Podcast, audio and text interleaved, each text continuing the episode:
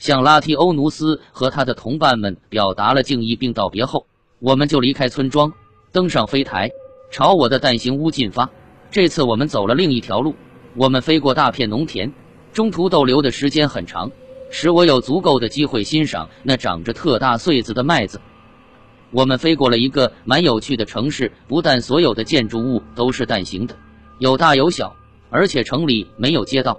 我倒是理解这个原因，这里的人们能够飞行，亦无论用与不用拉梯乌克都能，所以街道不是必须的。我们从那些进出蛋形屋的人们身旁经过，搭的蛋形屋和我见过的宇航中心蛋形屋基本上一样大。这里是工厂，我们的食物就是在这里准备的。涛说道。你昨天在蛋形屋里吃的曼娜就是在这里准备的。我们没有停留，而是继续飞行，飞越了这个城市，又到了大海上空。没一会，就到了我住的蛋形屋所在的那个岛上。下了飞台，我们进了屋里。你意识到没有？涛说道。从昨天早晨到现在，你滴水未进，这样下去你会掉体重的。你不饿吗？是够奇怪的了。我不怎么饿，而在地球上。我每天吃四顿饭里，但是仅在两小时前，你看到了木大陆人不花钱就能满足他们的需要。我知道你已经注意到了，那里的人们非常欢乐，高度文明。在木大陆，文明在社区中循环着，不但在物质技术方面，在精神文明方面也是如此。他们成功了。当然，你可不能将社区和存在于地球上某些国家的共产主义混为一谈。共产主义，就目前在地球上的实践来看，就是专权统治的一部分，而不是民主。因此，就目前情况看，是人类的倒退。不幸的是，谈到金钱，很难给你以实质性的帮助，因为你们的整个体制都是建立在金钱货币之上的。如果德国需要澳大利亚五千吨羊毛，德国无法运去三百辆马自达轿车和五十台拖拉机作为交换。你们的体制不是那么运转的，很难改善这个体制。另一方面，在政党和政治家这个问题上，却是有文章可做的。你们全都在同一条船上，将一个国家或一个星球比作一条船是合适的。每条船上都得有他的船长，要航行的快，还要有具有熟练技术和有合作精神的水手，以及他们对船长的尊重。如果这船长除了知识渊博，经验丰富和反应敏捷，他还是诚实、公平和正直的。那他的一般人马就极有可能自觉地卖力工作，最终是这个船长的内在气质，一不管他是什么样的政治和宗教背景，亦决定着他的成功。比如说，想象一下，要水手们依据候选人的政治倾向，而不是航海机密和临危决断能力选一位船长。为了使想象容易一些。让我们假定我们在目睹一场真正的选举。我们现在站在船坞上，那里有一百五十名水手聚集，其中有三个候选人。第一位候选人是民主党员，第二位是共产党员，第三位是保守派人士。选票是六十张投给了共产党员，五十张投了民主党员，而只有四十张投了保守派人士。现在我来告诉你，这件事是不可能得到合理的结果的。共产党人想赢的话，他必须答应民主党人某些条件，因为他只有六十张选票，他必须再说服至少十六人投自己的票。可是他能遵守诺言吗？当然，这对另外两名候选人也是一样。由任何一位作为船长出海时，他将会不时地发现，相当多的水手基本上是在对抗他的命令，因此船上总是有背叛的危险。当然。幸亏这不是一个船长实现他的使命的方式。我只是想挑明这样一个危险：在选举领导人的过程中，如果考虑的是他的政治背景，而不是他的领导能力、他的诚实和他的技术指导能力。谈到这个话题，我也必须强调另一点：出海后，我们的备选船长是唯一的领导者。然而，当一个政党的领导被选为国家领导，他立刻就会遇到反对党的领导人。的行走作梗，从他行使领导权的最初之日起，不管他的决定是好还是坏，他都会不断的受到反对党的责难和批评。他们会竭力使他让位。在这么一种制度下，一个国家怎么会得到合理的管理呢？米线，你有办法吗？当然有。那已经给你描述过了。唯一的办法就是按照穆大陆的政府运转方式管理国家，就是说将那些把人民的幸福当作唯一目标的人选作为国家领导。这个领导图的不是个人或政党的虚名和个人的金钱，应废除政党。一个国家领导人不应有愤怒、妒忌和这憎恨的心理。帮助你的邻居一接受他和与他共事，而不管你们之间有什么样的差别。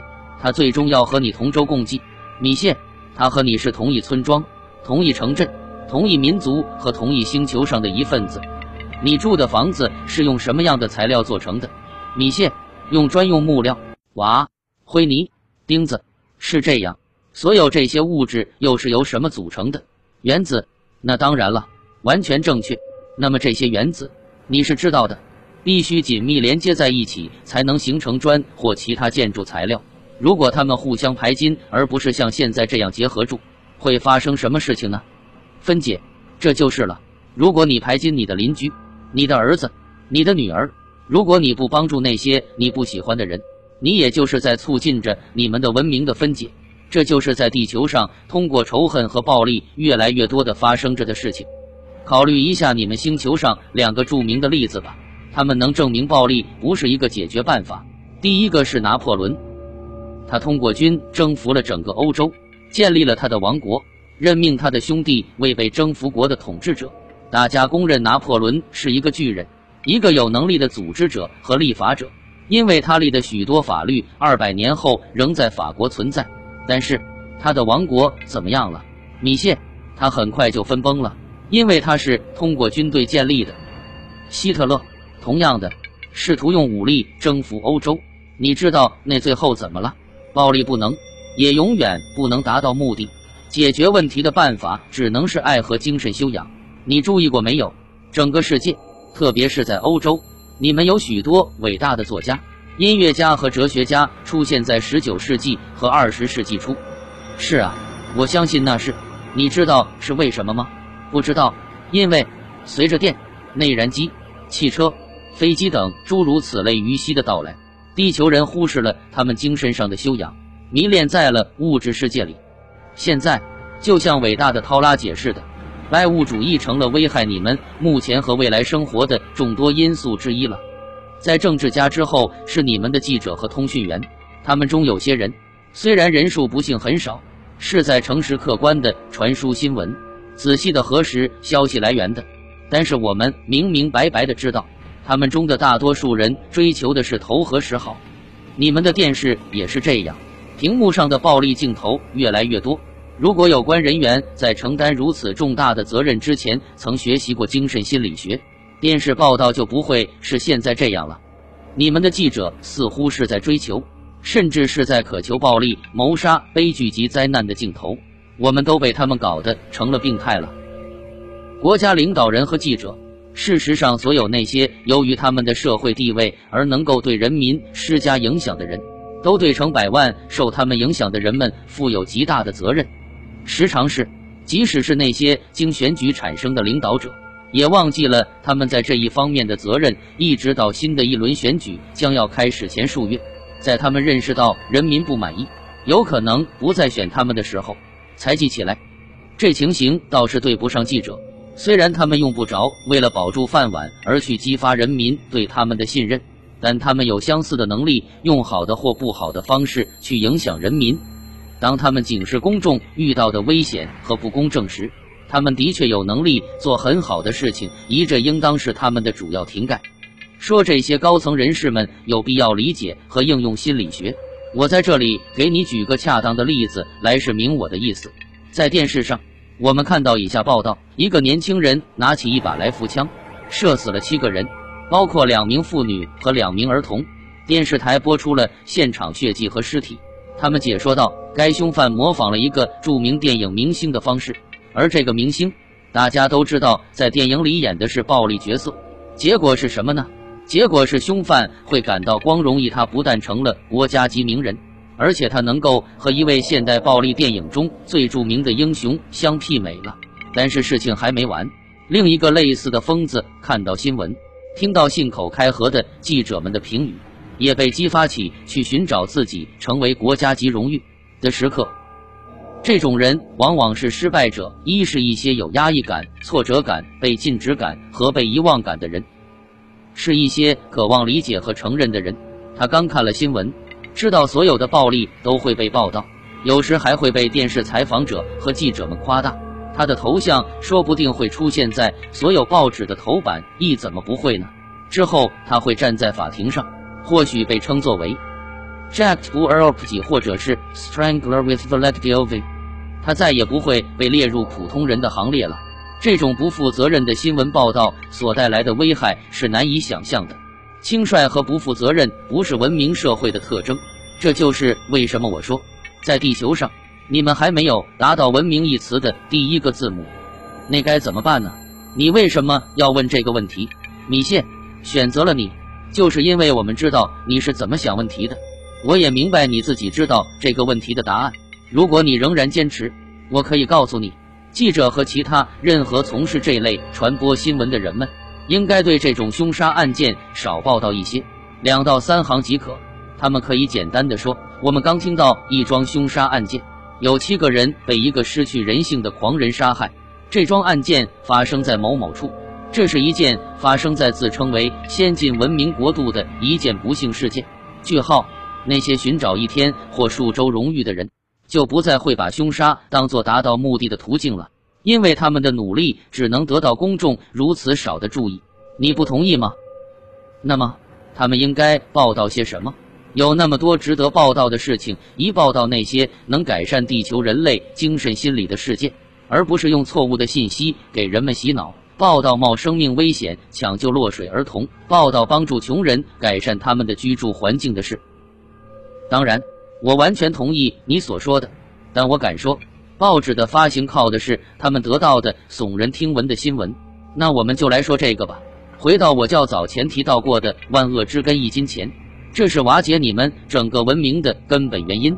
而且，在这个特定的例子里，这些负有责任的人如果真想改变的话，情景是会反转的。无论在哪一个星球上，对人类最大的危害最终都将是在精神方面。而不是在物质机密方面，毒品同样影响人们的精神灵魂。它们不但摧毁人的身体，还反转人在宇宙中的进化过程。在引起幻觉和人工腰糖的幻象的时候，它们也直接侵犯人的灵体。我将对此做一些解释，因为这一点极其重要。灵体只会被两样东西所损害：毒品和某些噪音引起的震动。先说毒品，必须知道和理解。毒品的作用是完全与自然相违背的，他们将灵体搬运到它不该去的地方一凌空，因为灵体只能是寄住在肉体之中，或与它的上级自我融合在一起。吸毒之后，灵体就好像嗜睡了一样，体验着人为的场景情感，而这是完全破坏着他的判断力的。这一点，在人经受外科重大手术时也是一样，就像我们对待工具一样。由于使用的方式方法不恰当，或将它用于它不能胜任的场合，而将工具搞弯曲和折断了。根据受毒品影响的时间长短，灵体会发生相应程度的降级和衰退。更准确地说，是灵体会因这些虚假的信息而饱和。恢复灵体的功能需要好几次人生轮回，所以米谢无论花什么代价都不应使用毒品。有些事情我还不明白。我打断他的话，有那么两次，你让我服药，好让我从我的肉体中解脱出来。你这么做是不是也损害了我？没有，一点都没有。我们用的药品不是致幻剂，而是帮助你的灵体进步的。这种进步随着恰当的训练也会很自然出现。那不是一种能蒙蔽你的药品，因此它不会对你的灵体造成危害。再说，它的作用时间也很短。回到你们地球的麻烦上，米线解决问题的办法就是爱而不是恨。这需要人们摒弃憎恨、愤怒、吝阴和妒忌。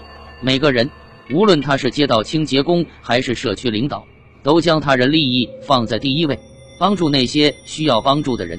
任何人都需要，不但在躯体上，而且在精神上得到他人的友谊。不但在地球上是这样，在其他星球上也是如此。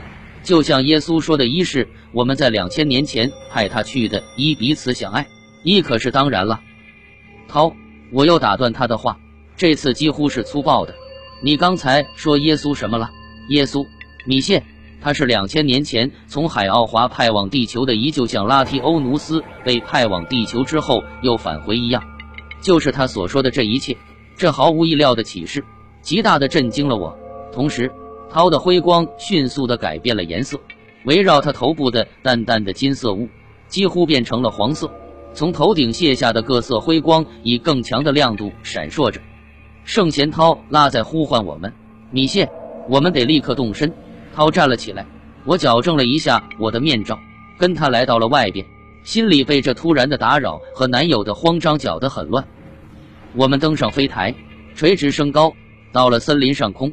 很快，我们就飞越了海滩，然后是大海。我们以比以往任何时候都快的速度飞行着。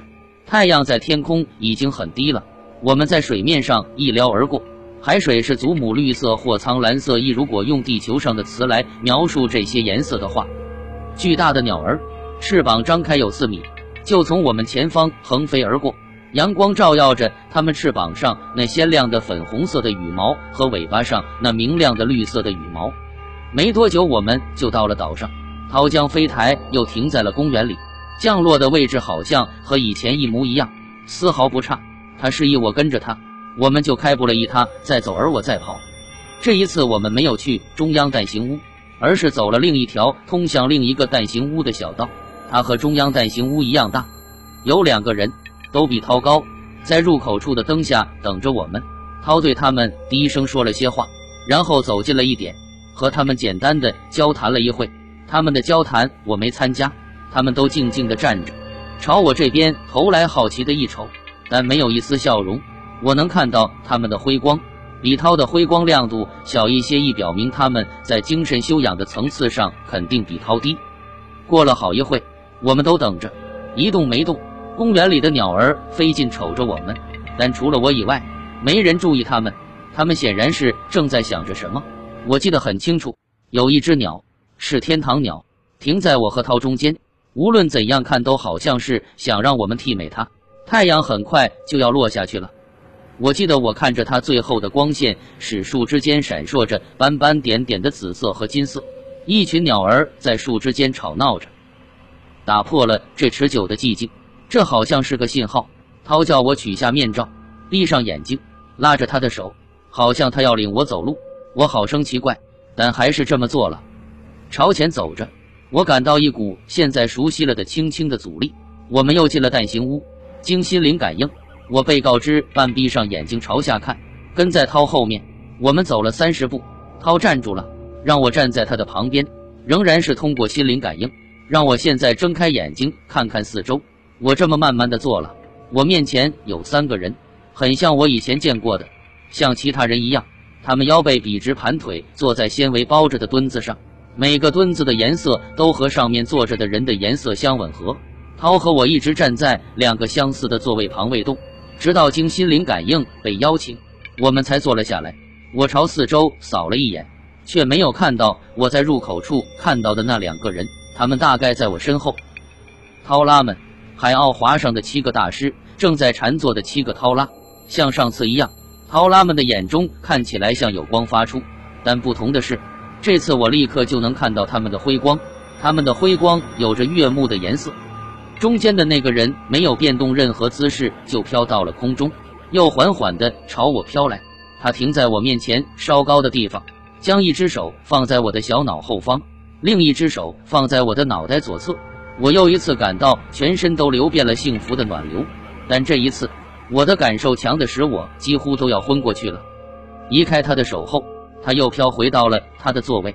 也许我应当解释一下，他的手在我头上的位置是后来涛告诉我的。